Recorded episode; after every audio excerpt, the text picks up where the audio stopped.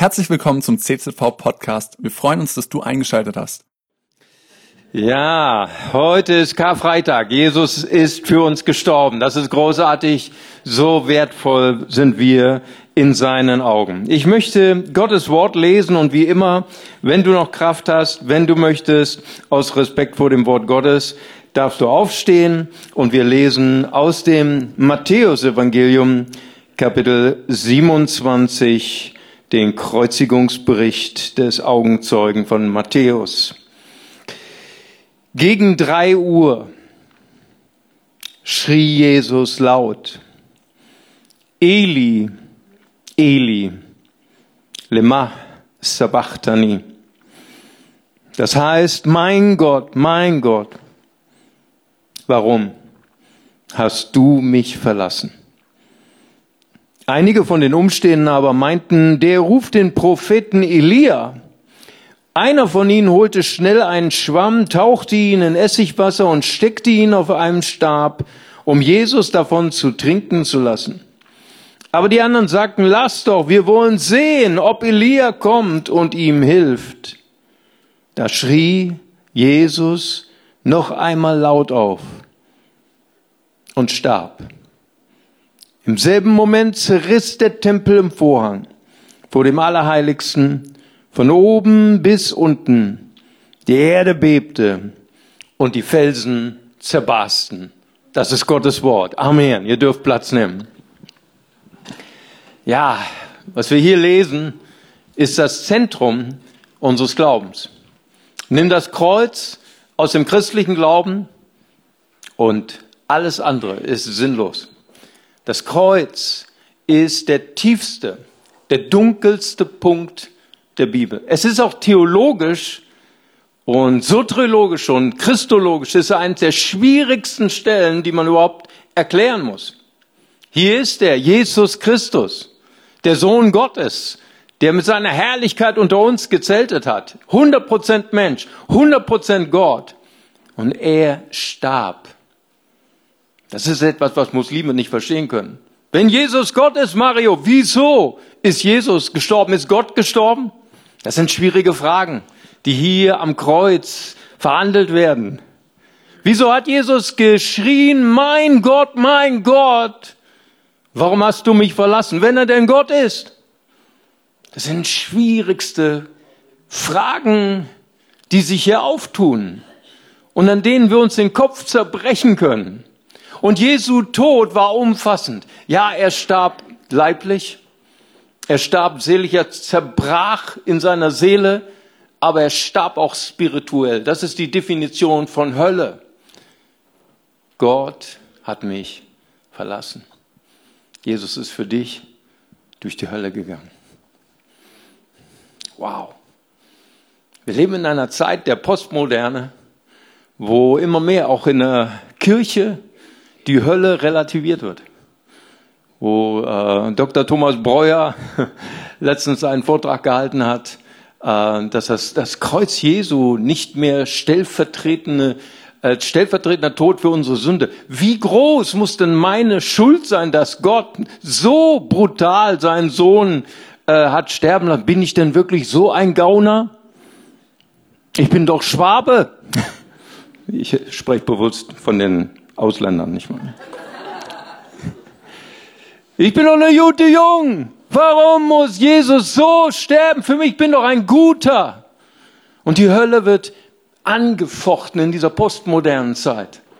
Da ist Christopher Hitchens, einer der größten Atheisten überhaupt in dieser Welt, der heute nicht mehr unter uns lebt. Und er hat gesagt, äh, das Gefangenenlager von Kim Jong-un in Nordkorea ist gnädiger als unser Gott, weil dieser Gott im Gefangenenlager von Kim Jong-un, da wirst du gequält und irgendwann dann bist du, dann stirbst du und dann bist du frei. Aber dieser Gott, er schmeißt uns für eine Ewigkeit in die Hölle. Wow, was ist das für ein Gott? Der die Hölle geschaffen hat, der Menschen in die Hölle wirft. Marty Sampson, einer der berühmtesten Lobpreisleiter von Hillsong, hat 2019 gepostet auf Instagram, er hat es wieder gelöscht, aber es ist trotzdem in aller Welt. Also ich, ich verzweifle an meinem Glauben. Wie kann Gott drei Milliarden Menschen unschuldige Menschen in die Hölle, Hölle werfen? Das sind Fragen, die uns alle beschäftigen. Das sind Fragen, die uns, wie soll man sagen, den Leuten, wir wollen es den Leuten leichter machen, zu Jesus zu kommen. Und wir schaffen einfach die Hölle ab. Ganz einfach. Wir streichen es aus der Bibel, ne? wir relativieren. Ah, ist ja nicht so schlimm. Ne? Wir kommen alle, alle in den Himmel. Ich komme aus dem Rheinland, das singen wir zu Karneval. Während wir rumhuren und uns betrinken, singen wir, wir kommen alle, alle in den Himmel. Wir, wir haben die Hölle wegrationalisiert im Rheinland. Nicht wahr? Und so ist die Kirche auch. Die Kirche hadert und deswegen wird auch nicht mehr gepredigt über die Hölle. Ich habe es ja mit eurem Pastor aber abgesprochen. Es war erlaubt, dass ich heute über die Hölle spreche am Karfreitag.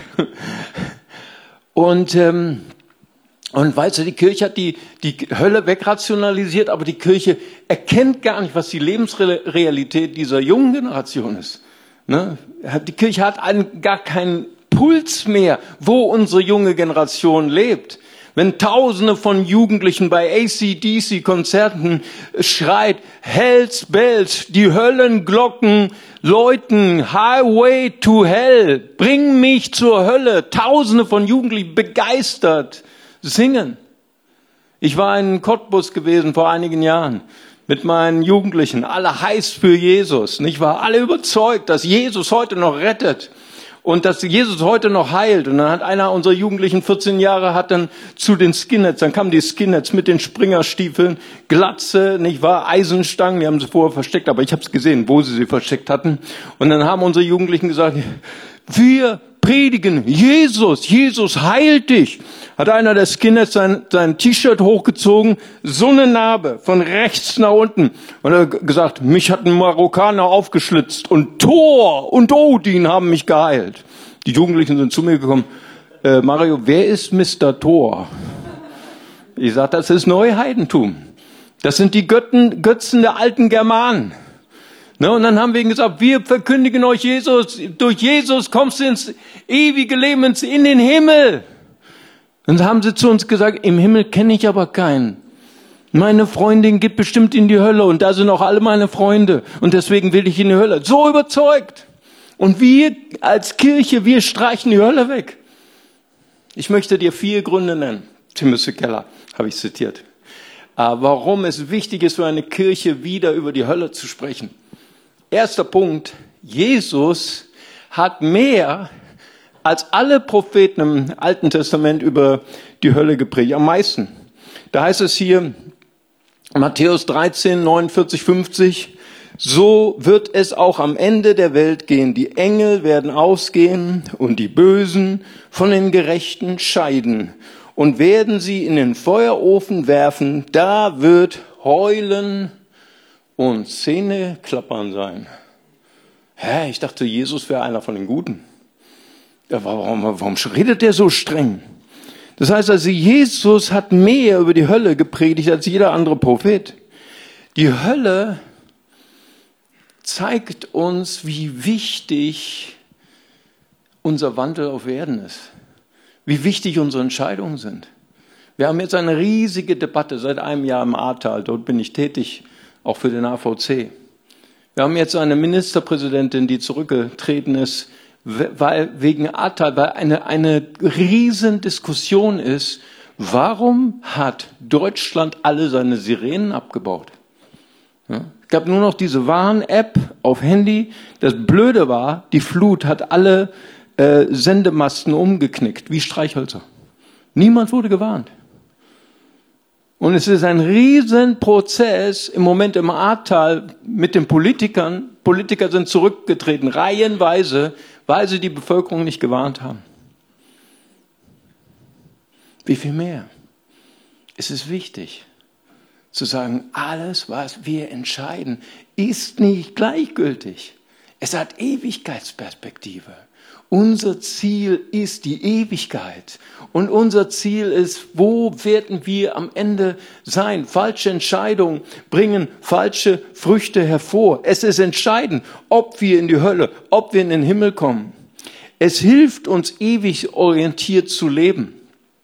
Alles, was wir entscheiden, wird einmal sich auswirken. Jedes Wort, was wir sprechen, wird einmal gewogen werden.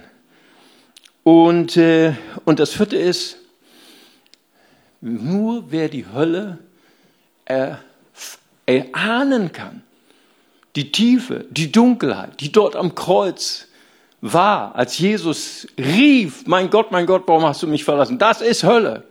Nur der, der die Hölle wirklich erkennt als das, was sie ist, kann die Tiefe der Liebe Christi nur erahnen. Nimm die Hölle aus der Bibel und du erkennst nicht mehr die große Liebe Gottes. Ja, Jesus liebt alle. Ach, schön. Meine Großtante liebt mich auch.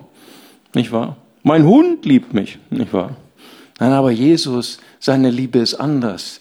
Er hat uns gerettet vom ewigen Verderben. Amen. So, das war nur so ein kleiner Exkurs. Ich habe noch mal ein kleiner Hinweis, sorry, auf mein Buch mit Skeptikern im Gespräch. Wie können wir das eigentlich erklären? In einer postmodernen Gesellschaft gibt keine Sünde mehr, gibt nicht mehr gut oder falsch. Ich bin die Wahrheit, du bist die Wahrheit, wir haben, sind alle die Wahrheit, alle verschiedene Meinungen. Gibt es noch eine Wahrheit? Wie können wir erklären, dass es Gericht gibt, ein Weltgericht, wie es Hölle gibt? All das könnt ihr in meinem Buch nachlesen und dürft ihr heute gern noch mal mitnehmen. Ja, Marty Sampson. Ich glaube, Marty Sampson, wenn er sagt, ich kann diesen Gott nicht verstehen, der drei Milliarden Menschen in die Hölle wirft. Lass uns diesen, diesen Satz noch mal kurz durchgehen. Ich glaube, es ist ein Irrtum zu behaupten, Gott wirft Menschen in die Hölle. Im Koran ist es so. Im Koran steht es, da heißt es, Allah hat die Geister, die Djinn und die Menschen vorherbestimmt geschaffen für die Hölle. Aber unser Gott ist nicht so. Gott hat die, die Hölle nicht geschaffen für die Menschen. Im 1. Timotheus Kapitel 2, Vers 4 heißt es, Gott will, dass einige gerettet werden. Amen. Jetzt, jetzt, jetzt ist der Test für Hohenlohe. Ne? Gott will, dass alle gerettet werden. Amen. Da soll kein einziger in die Hölle kommen. Amen. Das ist das, was Reinhard Bonke gesagt hat. Lasst uns die Hölle leer machen. Amen. Da soll Wohnungsnotstand sein. Ne? Alle Wohnungen sind frei, weil da ist niemand. Gott will, dass alle gerettet werden. Amen. Hesekiel 18 heißt es, Gott hat kein Gefallen. Hörst du kein Gefallen, dass der Sünder verdirbt. Gott möchte, dass alle Sünder zur Erkenntnis Gottes werden und dass die Hölle ein leerer Ort wird. Mr. Devil, der darf gern da wohnen, aber kein einziger Mensch. C.S. Lewis sagt, Hölle ist der Platz der Freiwilligen. Das ist ein wichtiger Gedanke.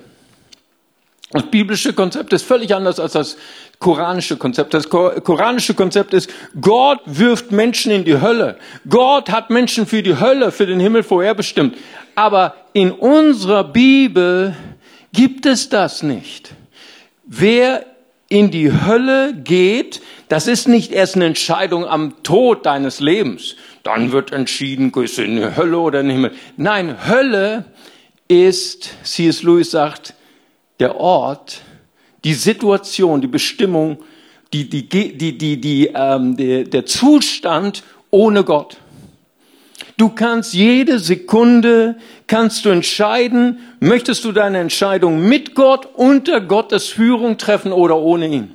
Du kannst dich entscheiden, heute ein Leben mit Gott zu führen oder ohne Gott. Und Hölle beginnt nicht erst am Tod. Hölle, C.S. Lewis sagt, beginnt heute. Heute schon, du brauchst ja nur im Fernseher einschalten. Schau mal in die Ukraine. Da ist Hölle live. Da sterben Kinder jeden Tag. Menschen unbarmherzig werden gequält, werden gefoltert, werden umgebracht, auf Zivilisten auf der Straße. Ihr habt es doch alle gesehen. Hölle ist jetzt schon. Es beginnt jetzt schon. Es beginnt nicht erst am Tod, sondern heute entscheidet sich, ist Gott Nummer eins oder Nummer, ich weiß nicht, 3526 in meinem Leben. Jeden Tag entscheiden wir uns, was ist mein persönliches Glück. Wir leben in der Postmoderne. In der Postmoderne bestimmen wir selbst, was unser Glück ist. Die Lateiner nannten das Summum bonum. Seneca. Das Summum bonum ist diese, die, die Summe all der Summanden, die für dich nötig sind, damit du glücklich bist. Haus, Reichtum, Sexualität. Heute wird es erweitert. Geschlechtsumwandlung. Heute, wir, äh, also wir, wir erklären ja unseren Kindern schon in der Schule, du hast keine geschenkte Sexualität, du kannst sie selbst wählen. Du kannst dein Geschlecht umwandeln. Du bestimmst, was deine Identität ist. Das ist Postmoderne. Es gibt keine Wahrheit mehr. Ich bestimme selbst meine Wahrheit. Und das ist Hölle, wenn wir unsere Entscheidung treffen ohne Gott. Wir haben es jetzt durch. Wir haben eine, eine Flüchtlingsfamilie, die sind geflohen. Wir haben eine fünfjährige äh, krebskranke Tochter, die kleine Emma, hat das Gehirn voller Krebs. Sie sind in größter Not, nicht nur, dass sie Kriegsflüchtlinge sind, sondern zu sehen, wie die kleine Tochter leidet an Krebs. In größter Not. Und wir waren beim Ausländeramt und da steht so, bitte geben Sie jetzt wahrheitgemäß Ihre Finanzen an. Und dann fragten sie sich, Pastor, wir haben von unserer Kirche in Lemberg haben wir 25.000 Dollar bekommen für die OP unserer Tochter. Das muss man in Istanbul, musst du das bezahlen. Tausende von Euro, damit dein Kind stirbt. Nimmst du das Geld? Natürlich nimmst du das. Du würdest alles zahlen für deine fünfjährige Tochter. Aber wir haben dieses Geld noch. Sollen wir das jetzt angeben oder nicht? Ich sag, entscheidet ihr. Natürlich sind wir Christen. Natürlich sind wir ehrlich. Sie haben es reingeschrieben. Mit dem Ergebnis, dass sie jetzt keine Sozialhilfe bekommen. Und jetzt muss ich dem Sozialamt, dem Ausländeramt erklären, das ist nicht ihr Geld, das ist das Geld der Kirche für Emma, für die Therapie. Verstehst du? Du hast Schwierigkeiten, wenn du unter Gottes Herrschaft lebst. Ja, möchtest du unter Gottes Herrschaft leben? Sex vor der Ehe? Ja oder nein? Ah, wieso soll Gott mir da was reinreden? Ich bestimme meine Wahrheit. Das heißt, C.S. Lewis sagt, Hölle beginnt doch nicht erst mit dem Tod. Hölle beginnt heute, heute in dieser Sekunde. Welche Definition gebe ich für mein Summum bonum? Was ist die Definition meines Glücks? Bestimme ich es ohne Gott oder bestimme ich es mit Gott, unter der Herrschaft Gottes? Und C.S. Lewis sagt, Hölle ist eine Summe von Millionen von kleinen Entscheidungen, die ich hier schon auf meinem Leben gelebt habe und die dann ohne Übergang über den Tod hinaus in die Hölle gehen. Gott wirft niemanden in die Hölle. Die Hölle ist ein Ort der Freiwilligen. C.S. Lewis. Der Mann hatte Köpfchen. Das heißt also, niemand ist unfreiwillig in der Hölle. Wir alle entscheiden das selber. Aber wenn du nur einen Millimeter von deinem Kurs abweichst, meinst du, Gott ist so unbarmherzig, dass er gesagt hat, jetzt hast du dein ganzes Leben lang falsche Entscheidungen getroffen, jetzt hast du es verdient, ne? ab in die Hölle. Nein, der Mörder am Kreuz, der neben Jesus gestorben ist, er sagte, Jesus, wenn du in deinem Reich bist, denkst du an mich. Ne? Theologische Hochschule 6, ne? 6 minus. Kein, das, das machen wir hier nicht als Glaubensbekenntnis. Ne? Jesus, denke da in meiner, in deinem Reich, ne? Also durchgefallen, ne? kein richtiges Glaubensbekenntnis. War Jesus egal? Er sagte, heute noch wirst du mit mir im Paradies sein. Wow. Ist das der Gott, der uns einfach so in die Hölle schmeißt? Nein. Er ist ein barmherziger Gott. Er ist ein gnädiger Gott. Er will nicht, dass wir ins Verderben gehen. Weißt du, ich glaube, er, er hat sicher viele Menschen umgebracht. Dieser Mörder am Kreuz, der neben Jesus hing. Und viele der Witwen, die waren bei der Kreuzigung dabei. Die haben gesagt, das lassen wir uns nicht nehmen. Der Mann hat meinen Mann getötet. Er hat meine Kinder zu Waisen gemacht. Er hat gemacht, dass ich in soziale Not bekomme. Ich werde jede Sekunde seines Todes auskosten. Diese Frauen, die waren tausendprozentig überzeugt, dass dieser Mann in die Hölle geht. Und was macht Jesus? Heute noch wirst du mit mir im Paradies sein. Ist das der Gott, der uns einfach so in die Hölle wirft? Nein, er ist ein barmherziger Gott.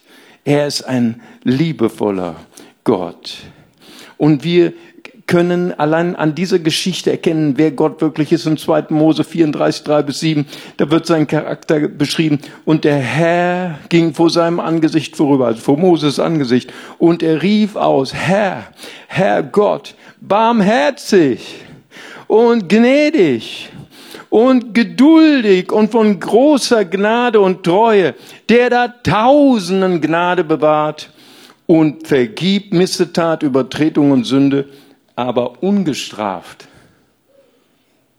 Aber ungestraft lässt dann niemanden. Das ist die Definition von Mose, von Gott. Er ist geduldig. Er ist barmherzig. Er ist geduldig. Langmütig heißt es auch in einer anderen Übersetzung. Was, was, was das im Hebräischen heißt? Das heißt, im Hebräischen heißt es Erik Apayim. Das heißt, eine lange Nase haben. Kein Beweis dafür, dass Gott wie ein Elefant aussieht. Nein. Das ist genau so, wenn deine Kinder dich zur Weißglut ärgern Ne? Und äh, natürlich, wir sind jetzt in der Kirche, ist niemandem hier passiert, ich weiß, nicht? aber mir ist das passiert, zur Weißglut. Und du bist kurz davor, dass aus deiner Nase ein Flammenwerfer rauskommt. Und alle deine Kinder sind in einer Sekunde verbrannt. Und Erik Apayim heißt eine lange Nase haben, heißt deinen Atem zurückhalten, dein Feuer zurückhalten und sagen, ich halte das jetzt aus. Gott ist geduldig. Gott ist barmherzig. Er ist von langer Güte. Das ist deine Gnade. Offenbart sich in, in äh, Ninive. Ne? Ich meine, er, er sendet einen Mann, unglaublich, der also ich meine, Jona, da war ja ein Ausländer, Hasser, ne? der hasste die Leute in Bagdad da, Ninive, in Mosul, nicht wahr? Er hasste sie. Und er sagte, geh hin, damit sie nicht verloren gehen. Und was macht Jona? Predigt nur das halbe Evangelium. Noch 40 Tage, dann seid ihr alle verbrannt. Boom. Ja, nichts von Gnade. Nichts, hinterher sagt er zu Gott, ich wusste ja, ne, dass du gnädig und barmherzig und von, von langer Geduld bist. Aber das habe ich ihnen nicht gesagt. Hm? Und sie kehrten um. Shavu heißt es im Hebräischen. Sie kehrten um. Sie bekehrten sich. Und dann heißt es, und Gott gereute seines Zorns Oh, viele meiner muslimischen Mit, äh, Freunde sagen, hä, wieso hat Gott sich bekehrt? Hat Gott gereut? Hat Gott jemals einen Fehler gemacht, den er irgendwie korrigieren muss? Nein, nein, das ist nicht Shavu. Die, die von Ninive, die kehrten um. Shavu, aber Gott Naham Nacham drückt seinen Schmerz aus, seine Passion aus. Sagt, ich möchte nicht, ja, die haben alle gesündigt, aber diese Menschen sind so kostbar. Ich habe sie geschaffen, es sind meine Kinder. Ich schmerze darüber, dass sie den Weg in die Verdammnis wählen. Gott ist Erik Apayim. Er hat eine lange Nase. Er ist geduldig. Er wartet, dass Menschen umkehren. Und als Jesus am Kreuz war, da hat er diese, diese Liebe demonstriert. Mein Gott, mein Gott, warum hast du mich verlassen? Eli, Eli, Sabach. Jetzt habe ich das Wort vergessen. Lema Sabachtani, so heißt es. Jesu Tod war dreidimensional. Er starb den furchtbarsten körperlichen Tod, den man sich vorstellen kann. Ein Arzt hat sich mal die Mühe gemacht, jede Knochen, die auseinandergekugelt wurden, jede Strieme, jede Wunde, jedes Loch in seiner Lunge, in seinem Herz, all das. Furchtbar. Und soll ich dir sagen, sein körperlicher Schmerz war nicht sein größter Schmerz. Er wurde verlassen von all seinen Freunden, von all seinen Jüngern. Alle haben gesagt, wir werden für dich sterben. Nicht nur Petrus, die anderen sprachen auch, wir werden auch für dich sterben. Alle haben ihn verlassen, seine Freunde. Es heißt im Evangelium, Jesus hing am Kreuz und seine Bekannten standen weit entfernt. Mutterseelen allein. Er starb psychisch. Sein Herz war gebrochen. Was soll ich dir sagen? War nicht sein größter Schmerz. Sein körperlicher Schmerz war nicht sein größter Schmerz, sein psychischer Schmerz war nicht sein größter Schmerz. Weißt du, was sein größter Schmerz war? Mein Gott, mein Gott, warum hast du mich verlassen? Das können wir uns nicht vorstellen. Nur Leute, die eine Scheidung durchhaben, die können sich das vorstellen. Mario, ich bin 30 Jahre verheiratet gewesen. Ich war, das war die größte Liebe meines Lebens. Meine Frau hat mich verlassen. Wegen einem anderen. Nur wer das erlebt hat. Ich kann dir sagen, Scheidung ist die Hölle auf Erden. Aber Jesus war nicht 30 Jahre mit seinem Vater. Er sagt, ich, ehe Abraham war, bin ich diese liebevolle Dreieinheit, Vater, Sohn und Heiliger Geist, sie haben sich gegenseitig Ehre gegeben. Jesus sagt, ja, wenn jemand gegen mich sündigt, oh ja, okay, wird ihm vergeben. Aber wenn jemand gegen den Heiligen Geist sündigt, wird es nicht vergeben werden. Der Vater sagt über den Sohn, dies ist mein geliebter Sohn, an dem ich wohlgefallen habe. Jesus sagt zu seinem Vater, was der Vater mir sagt, das offenbare ich. Was für eine Liebe. Was für eine Gemeinschaft der Dreieinheit zerbrochen. Kannst du ermessen, welchen Schmerz er erlitten hat? Nur wer die Hölle ein bisschen versteht, kann die Tiefe der Liebe Christi erfassen. Die tiefe Liebe zu wem? Zu dir und zu mir. Jesus ist gestorben für dich. Amen. Lass uns unsere Augen schließen. Herr, ich danke dir für diesen Moment. Ein Moment deiner Heiligkeit. Ein Moment deiner Gegenwart. Herr, ich danke dir, Herr, dass heute, heute Entscheidungstag ist. Heute, jede Stunde ist Entscheidung. Welchen, welchen Richtung werde ich wählen für mein Leben? Werde ich Entscheidungen treffen mit dir oder ohne dich? Will ich meine Identität von dir bestimmen lassen? In Christus? Oder will ich selbst meine Identität bestimmen? Als Jesus spricht von dem reichen Mann und Lazarus, der reiche Mann hatte sein Summum bonum auf sein Reichtum gelegt. Und er starb ohne Namen. Wir wissen seinen Namen bis heute nicht. Das ist die Natur der Sünde. Sie nimmt dir deine Identität. Lazarus, wir wissen heute noch, wie er heißt. Wenn du deine Identität mit Jesus verbindest, mit Gott verbindest, dann schenkt dir Gott deine Identität. Dann schenkt Gott dir einen Namen. Und ich möchte dich heute fragen, während unsere Augen geschlossen sind, ist jemand hier, der sagt, ich möchte heute mein Leben, Lebenskurs ändern. Ich habe versucht, mir selbst meine eigene Identität zu geben, ohne Gott. Aber heute habe ich etwas erkannt.